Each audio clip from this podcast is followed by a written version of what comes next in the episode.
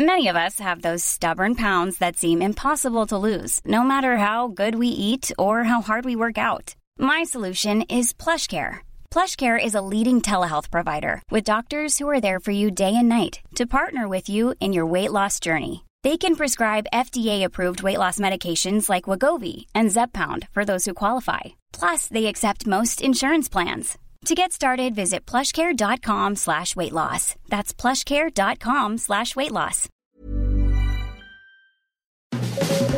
Las claves del mundo. El contexto internacional en Podcast OM.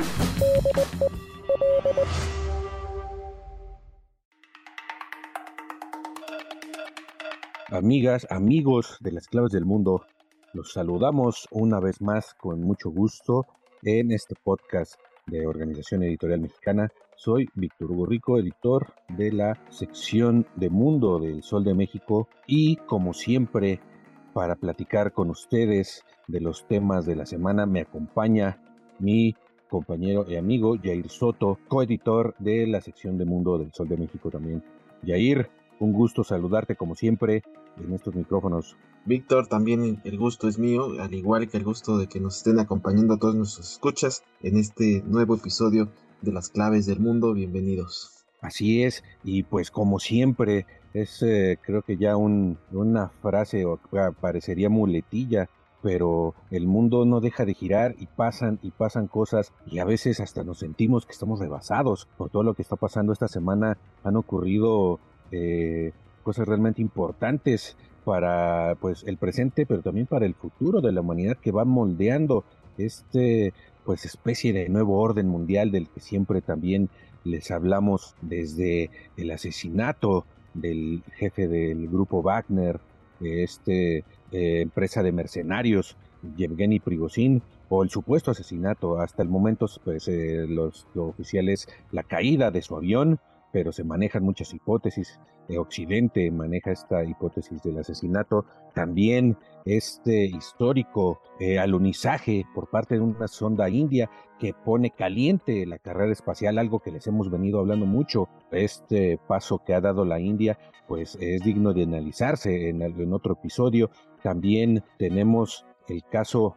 de este grupo de los BRICS, este grupo conformado por China, Rusia, Brasil, India y Sudáfrica, que autorizan después de muchas diferencias, pues la expansión de este grupo que quiere ser un contrapeso en el orden global a pues todos los organismos que según ellos están copados por Estados Unidos y Europa como la ONU, como el G7, el G20 eh, y entonces pues invitan a varios países, algunos de ellos cuestionados en la arena internacional por sus gobiernos, por regímenes autoritarios, y otros, pues como Argentina, con eh, pues en la tablita por eh, la posibilidad de que la izquierda pierda en las próximas elecciones de octubre. Pero en esta ocasión nos vamos a enfocar en una elección. Hubo dos elecciones muy importantes en Latinoamérica que van a marcar el rumbo del continente en los próximos meses, pero también años. Las elecciones en Ecuador que se dieron, como ya habíamos visto en podcasts anteriores, en un contexto sumamente violento, en un contexto inédito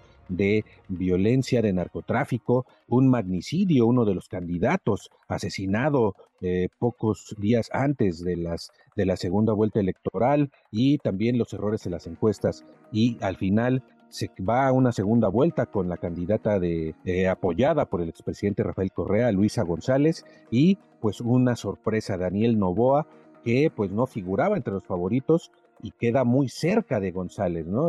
Daniel Doboa, un joven de 36 años que pues su mayor mérito es ser hijo de uno de los empresarios más importantes de, de,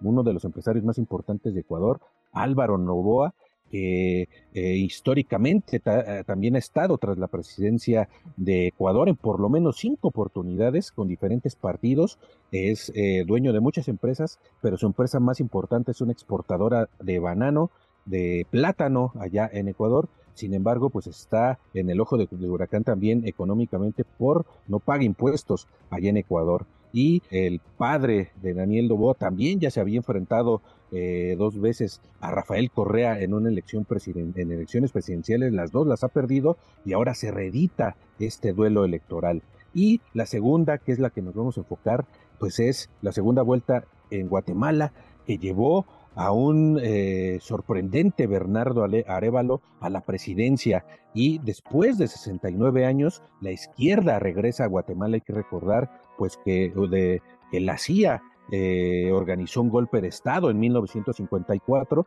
y que tiró al, presidente democráticamente electo Jacobo Arbenz. Antes de Arbenz eh, había eh, gobernado Juan José Arevalo, padre de Bernardo Arevalo, quien en estas elecciones ganó con el 58% de los votos, arrasó a la contrincante Sandra Torres, una contrincante pues que también era su tercera vez que está estaba eh, buscando la presidencia. Y ahora en Guatemala se habla de la tercera primavera guatemalteca. Pero, ¿qué tan eh, factible es? Porque va, eh, Arevalo todavía tiene un largo trecho para llegar a la casa de gobierno en Guatemala, es hasta enero, y pues tiene sobre de sí muchos enemigos políticos, la Fiscalía de Guatemala, pero también amenazas de muerte. Y de esto, pues nos vamos a enfocar en este programa, Jair. ¿Cómo ves esta nueva primavera guatemalteca? Sí, así es, Víctor, un tema que sí nos atañe como mexicanos. Tenemos a Guatemala eh, como país fronterizo, tenemos bastante cerca y de cierta manera repercute todas estas políticas eh, que suceden en nuestro vecino del sur, eh, cuestión de, migración, porque sabemos que todo lo que repercute en cuestión política, nosotros lo podemos resentir en materia migratoria. Pero sí, el tema de, de Arevalo está enfrentando ahora una batalla postelectoral, no acabó precisamente con el tema de las elecciones, ahora eh, tiene que enfrentar, como mencionabas Vic, a otros adversarios como la misma fiscalía, las autoridades que desde que se postuló lo han estado persiguiendo a él y a su partido y a los líderes de, este partido Semilla, de esta agrupación política que eh, han estado eh, persiguiendo, de alguna manera han tratado de bloquear, pero no lo lograron eh, durante la segunda vuelta. sin embargo, ahora el mismo fiscal general no retira el dedo del renglón y, y anuncia que efectivamente va a, buscar la manera de que aún siendo presidente electo, pueda eh, encontrar la manera de inculparlo a él o a su partido o a los otros líderes eh, partidistas. Es un tema que eh, pues va a dar mucho de qué hablar en las próximas semanas de la manera en cómo se desarrolla estas amenazas de la fiscalía y las mismas amenazas de muerte que ha denunciado el presidente electo y también sobre todo el proceso que o más bien la mano que va a tener Estados Unidos en en este capítulo porque evidentemente ha estado apoyando el proceso eh, democrático y ha respaldado a Arevalo y ha denunciado que puede haber algunas sanciones contra las autoridades del Ministerio Público en caso de, frenar esta, este posicionamiento de, de Arevalo como presidente de Guatemala. Pero tenemos que hablar precisamente del tema de la corrupción porque es un tema que lo tienen profundamente arraigado en las últimas décadas. Guatemala ha sido eh, de alguna manera sinónimo de corrupción. Es en este tema de, la corrupción en donde, eh, bueno, en el informe presentado este año por el índice de la percepción de la corrupción que clasifica 180 países y territorios según eh, estas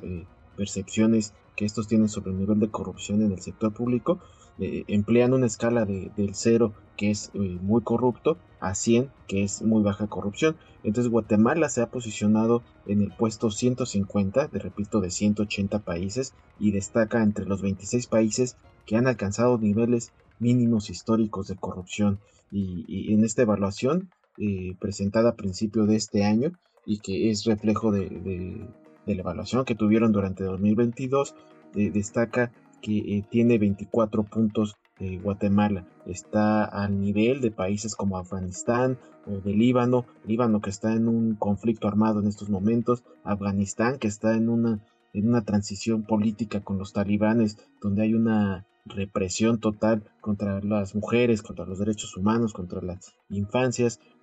y en el caso de América Latina, pues Guatemala solamente se encuentra por encima de países como Haití, Nicaragua, Venezuela y Honduras, eh, países eh, considerados eh, con un alta nivel de pobreza. Ahora en el tema este de corrupción, pues el motivo principal es la relación que ha tenido la clase política de este país con la la corrupción, un problema que se está arraigando en el sistema que mantiene una seria amenaza con socavar la democracia y que también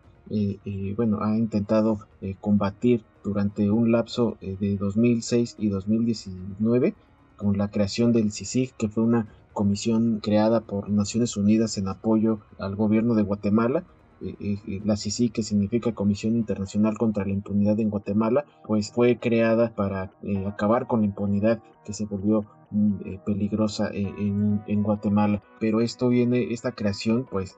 obviamente viene con contexto histórico de lo que pasó en Guatemala. Ya adelantabas un poco, vi que después de, la guerra civil en los años 60 hasta 1996, eh, eh, que se enfrentó el militares y el Estado contra varias guerrillas eh, subversivas de corte marxista en el conflicto que dejó más de 200.000 muertos. bueno, pues ha permitido que, bueno, permitió después de esta guerra civil que la casta militar gobernara durante décadas con mano de hierro cometiendo violaciones a estos derechos humanos en medio de una gran impunidad y al final de este periodo eh, presentó las bases de la democracia actual eh, tras la firma de paz en 1996 en Madrid eh, entre ambas partes, ¿no? Pero hay que destacar que ya en los años posteriores Guatemala se mostró como un país con severas dificultades para garantizar los derechos de una democracia plena. El motivo principal fue que eh, ante una desarticulación que había sufrido el Estado en las décadas anteriores, eh, varias élites políticas, económicas y militares comenzaron a cooptar todas las instituciones para lucrarse de ellas. Una situación que pues también obligó al expresidente eh, Oscar Berger a pedir ayuda en 2006 a Naciones Unidas para combatir a las estructuras corruptas. Es así como nació esta Comisión Internacional contra la Impunidad en Guatemala, conocida como la CICIG, prácticamente tenía la, tarea de terminar con la corrupción en el país centroamericano. Esta organización también, eh, por lo tanto, era una entidad que no pertenecía tal cual al Estado guatemalteco, pero su finalidad también era reformar el sistema judicial de, Guatemala y también apoyarse en él para combatir la, la corrupción. Y, hay que destacar que su éxito pues, fue notable, especialmente a partir de 2013, cuando el abogado colombiano Iván Velázquez pasó a presidir esta organización y así comenzó a investigar, eh, a perseguir a, las macroestructuras de corrupción y también descubrió un tejido de sobornos, de financiación ilegal que afectaba hasta las más altas esferas del Estado, incluyendo a la ex vicepresidenta Roxana Valdetti y al expresidente Otto Pérez Molina. Ambos eh, se vieron obligados a dimitir en 2015 después de que se probara que pagaban sobresueldos a congresistas para mantener la disciplina del voto. Los dos fueron juzgados y condenados, algo que se consideró histórico para Guatemala e incluso fue una imagen positiva para toda América Latina. Unos golpes eh, eh, contra la corrupción en, este, en esta región fueron muy bien vistos internacionalmente. Y esto bajo el apoyo de, la CICIG, pues bueno, la Guatemala pasó a ser considerada un ejemplo a nivel global en el combate a la corrupción y también de la eh, transparencia. Y con esto, pues la ciudadanía ya también comenzó a exigir cambios políticos y responsabilidad en las calles, y entonces muchos de los partidos, eh, también de las figuras políticas tradicionales, comenzaron a desaparecer. Las investigaciones de la CICIG ya también afectaban a alcaldes, a empresarios, militares, jueces y ministros, y el éxito comenzaría ya a molestar a las élites guatemaltecas que aunque en un principio no veían peligrosa esta organización, pues sí se vieron finalmente amenazados. Y en este clima de cambio político fue elegido el presidente Jimmy Morales, una figura que se mostró a favor de seguir colaborando con la CICIG y que hizo un discurso anticorrupción eh, como bandera. Pero todo cambió cuando Velázquez y sus investigaciones salpicaron al hijo y al hermano de Morales, y esto más tarde el, mismo expresidente eh,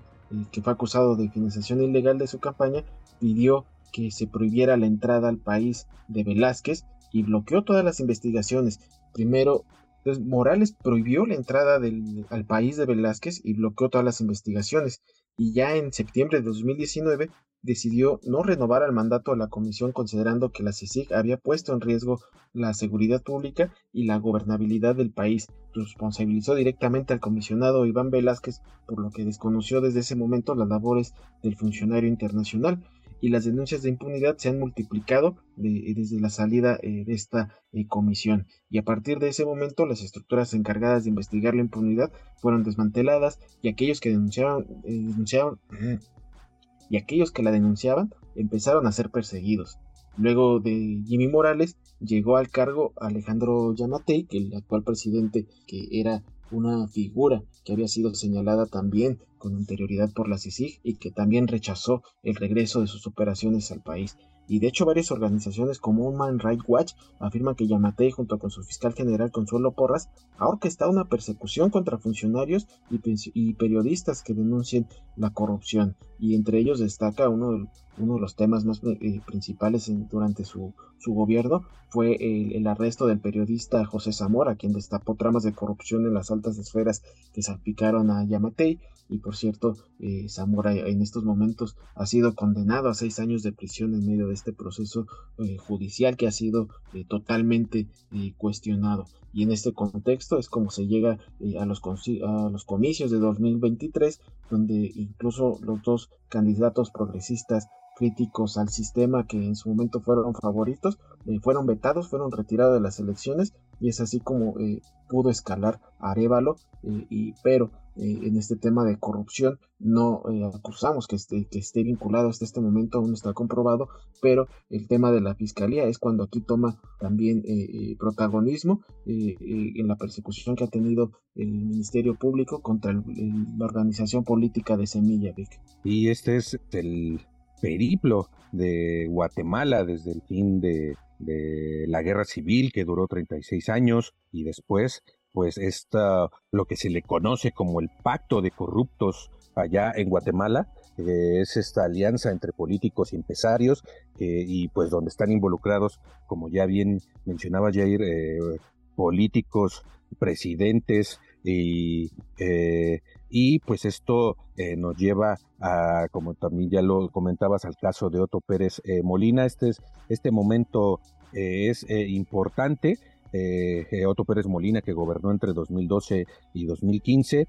hoy encarcelado. este momento es clave en la historia de Guatemala porque pues especialmente los jóvenes hombres y mujeres fue cuando tomaron las calles exigiendo su renuncia, fue un momento de efervescencia política, de efervescencia social en Guatemala, que se le conoce como la segunda primavera guatemalteca. La primera, pues fue esta época con eh, el presidente Arevalo, el padre del actual presidente electo y después con Jacobo Arbenz, un defensor de la libertad de expresión que fue derrocado, como mencionábamos en un principio, por un golpe de Estado patrocinado por la CIA estadounidense. Entonces, en, este, en esta llamada segunda primavera eh, guatemalteca, se siembra el germen pues de este movimiento político que hoy representa la esperanza de, Guatemala, ¿no? Eh, eh, eh, como se mencionó eh, en este momento, el sociólogo Edelberto Torres convoca a académicos intelectuales para fundar el movimiento Semilla, eh, que acaba convirtiéndose en un partido político y en 2020 Bernardo Bernardo Arevalo se convierte en el jefe de la bancada de este partido en el Congreso. Este es el inicio de pues lo que hoy eh, se está denominando la tercera primavera eh, guatemalteca con un Bernardo Arevalo pues que eh, sorprendió a todos en la primera vuelta estaba en séptimo lugar en las encuestas y aquí otra vez, como en el caso de Ecuador, este, como mencionábamos, eh, y en otros casos, en el caso de las pasadas elecciones en Argentina, otra vez las encuestas, las malditas encuestas, que no se sabe eh, ya cuáles son eh, el sentido, cuando han demostrado su falla sistémica. No se sabe si es un problema ya de, pues de cómo se conforman o es que realmente la política en Latinoamérica ya es impredecible, ¿no? Pero pues este, eh, esto eh, lleva a Bernardo Arevalo a enfrentarse a Sandra Torres, una política pues que pues no podemos eh, tildarla más que de tramposa, ¿no? Ya que, como mencionamos, tres veces intentó, ha intentado eh, llegar a la presidencia, las tres ha fracasado, pero en 2011 se divorcia del presidente Álvaro Colom eh, con el único eh, objetivo de suceder a su esposo en el poder, ¿no? la constitución guatemalteca prohíbe expresamente la sucesión familiar en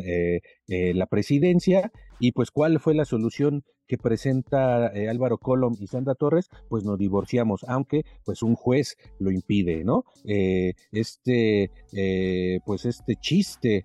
no, no, no le salió a la familia presidencial de ese entonces, ¿no? Entonces, esto es el inicio de la debacle de la clase política guatemalteca, porque pues después en el 2015 llega Otto Pérez eh, Molina con su vicepresidenta y amante Roxana Valdetti, como mencionabas, y pues que los atrapan en esta trama de corrupción, eh, en esta trama de corrupción, en este grupo que le denominaban la línea, que era una red de contrabando que estaba instalada en las aduanas de, Guatemala, ¿no? La amante de,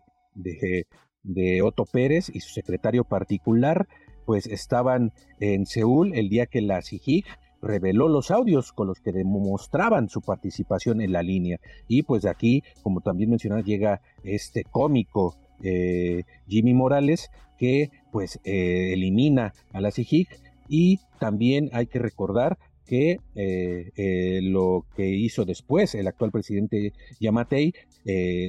había prometido que iba a regresar la CIGIG, no lo hace, y al contrario, incrementa la represión contra los defensores de los derechos humanos, contra los perseguidores o contra los investigadores de la corrupción y contra el periodismo. Hay que recordar el cierre de El Periódico, el diario más importante de Guatemala que demostró su perfil autócrata, que demostró que estaba también eh, Yamatei metido en problemas de corrupción y esto pues es lo que lleva al hartazgo a los a los, eh, a los guatemaltecos, ¿no? Y en ese eh, llegamos hasta el momento donde pues eh, gana, pero tiene todavía todo lo que queda de agosto, septiembre, octubre, noviembre, diciembre, hasta enero, que toma posesión. Es un periodo muy largo que no se sabe qué va a pasar. Ya la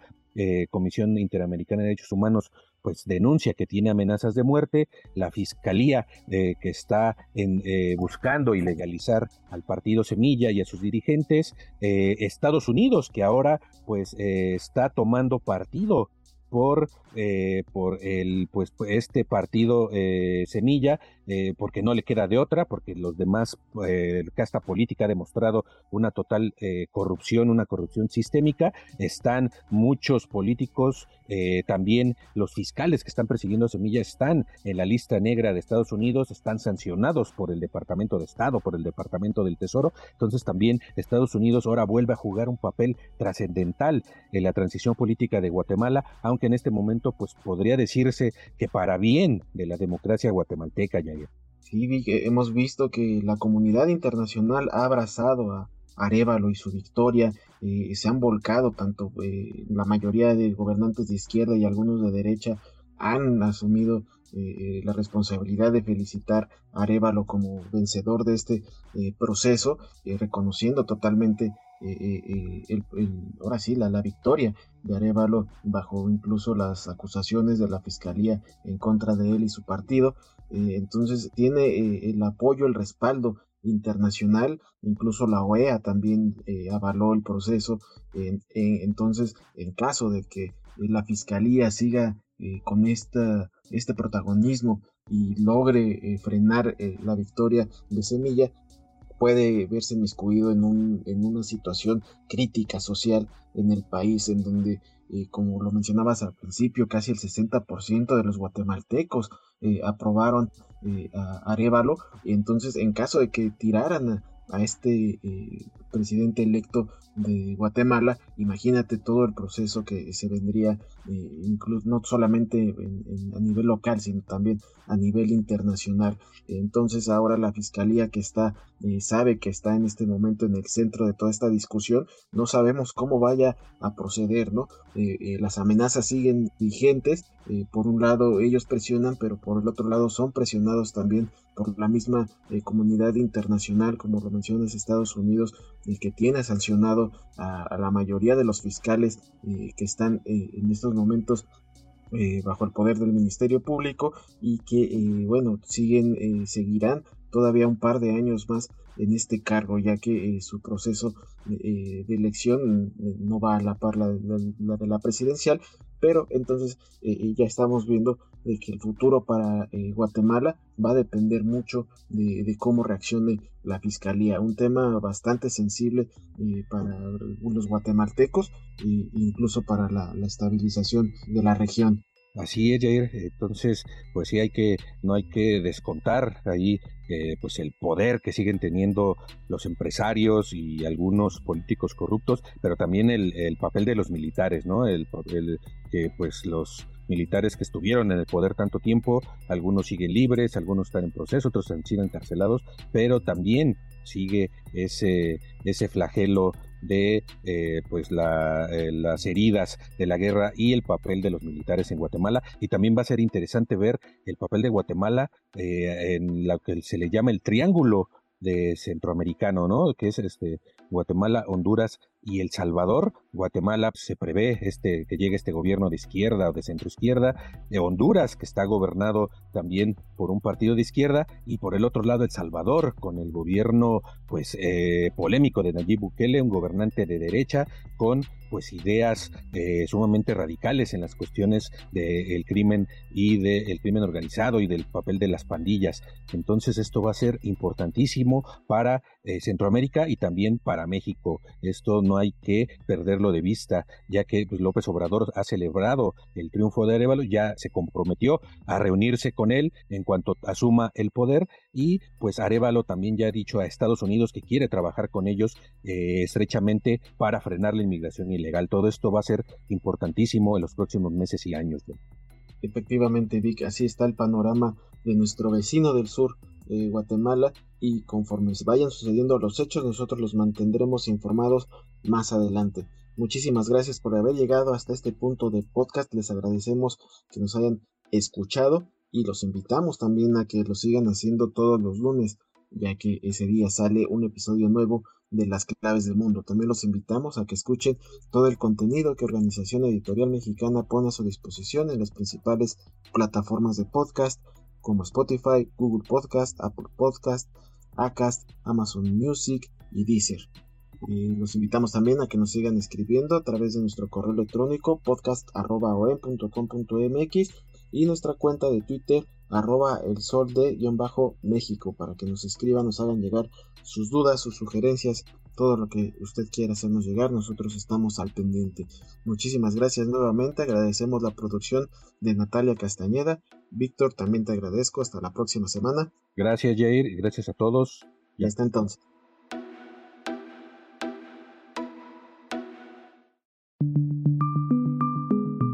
Es una producción de la Organización Editorial Mexicana.